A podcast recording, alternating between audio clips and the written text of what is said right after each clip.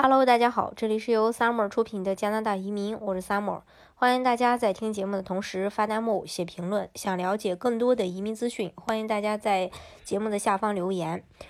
呃，今天呢，跟大家来分享一下 NB 省企业家，呃，这个项目呢要变政策了，要从一步到位改成工签的这种形式。因为二零一八年十月的时候，NB 企业家移民项目暂时关闭，关闭到了二零一九年的一月。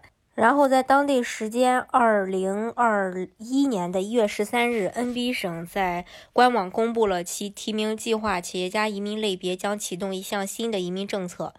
呃，然后 NB 企业家新的政策主要包括几个方面：一，一步到位拿永居改为工签工签转永居，资产要求是五十万加币，创业一年后才可以转永居。然后还要雇佣至少一名员工。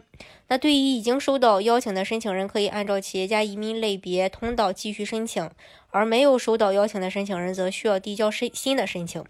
这就会出现说。呃，如只要你递交了申请，你的申请还是按老政策。那如果你还没开始递交，现在变新政了，那你的政你的这个申请就是按新的政策来进行，先工签再永居。目前关于这个项目的细节旧政的介绍，这个官网页面已经关闭了，新政的具体细节和指南也没出台。NB 省移民局只在其官网给我们提供了一份潜在申请人的问与答，算是对所有关心这个项目的申请人以及潜在申请人的一个交代。那接下来我们一起来看一下关于新布鲁瑞克企业家移民项目潜在的申请人的问与答的有关内容。然后最低投资额是多少？回答说是十五万加币。呃，最低个人净资产是多少？那就是五十万加币。是否有优先项目和投资地点？呃，这个是有的，但是详细的要参见相关的指南。还有一个问题就是说，我递交了以前的企业家移民项目的意向申请，现在还有效吗？没有，申请这一新的类别需要填写新的 UI。另外就是我之前的企业家项目已经收到了。呃，ITE 邀请现在还有效吗？有，之前项目的 IT 将依照之前的项目标准进行审理。还有，如果我已经获得省提名，现在能取得临时居民签证，呃，可不可以？这个不可以。如果你取得的是之前企业家的呃企业家项目的提名，你可以使用有效的提名证书，以省提名人的身份来参加加呃来申请加拿大的永居。你看。再一次就体现了，呃，没变证之前，只要你把材料交上去或获得了相关的 ID 邀请，那变证以后跟你没有任何影响。但是就害怕万一你没递交，还是说你还是要按新证来。还有问题就是说，如果我已经收到临时居民签证，而且经营了一年的企业，我会自动获得 NB 省提名吗？不会，你必须要满足指南中这个项目的所有条件。另外，该项目自动会签发临时居民签证和永久居民签证吗？不会。是否签发临时居民签证和永久居民签证是由移民局来决定的。至于 NBA 企业家新政的具体内容还没有出台，项目何时开门以及新政对申请人语言能力的要求是怎么样的，然后官网还没有一个具体的呃这个信息，呃，我们只能说是。时刻去关注官网的动态，有消息第一时间呢分享给大家。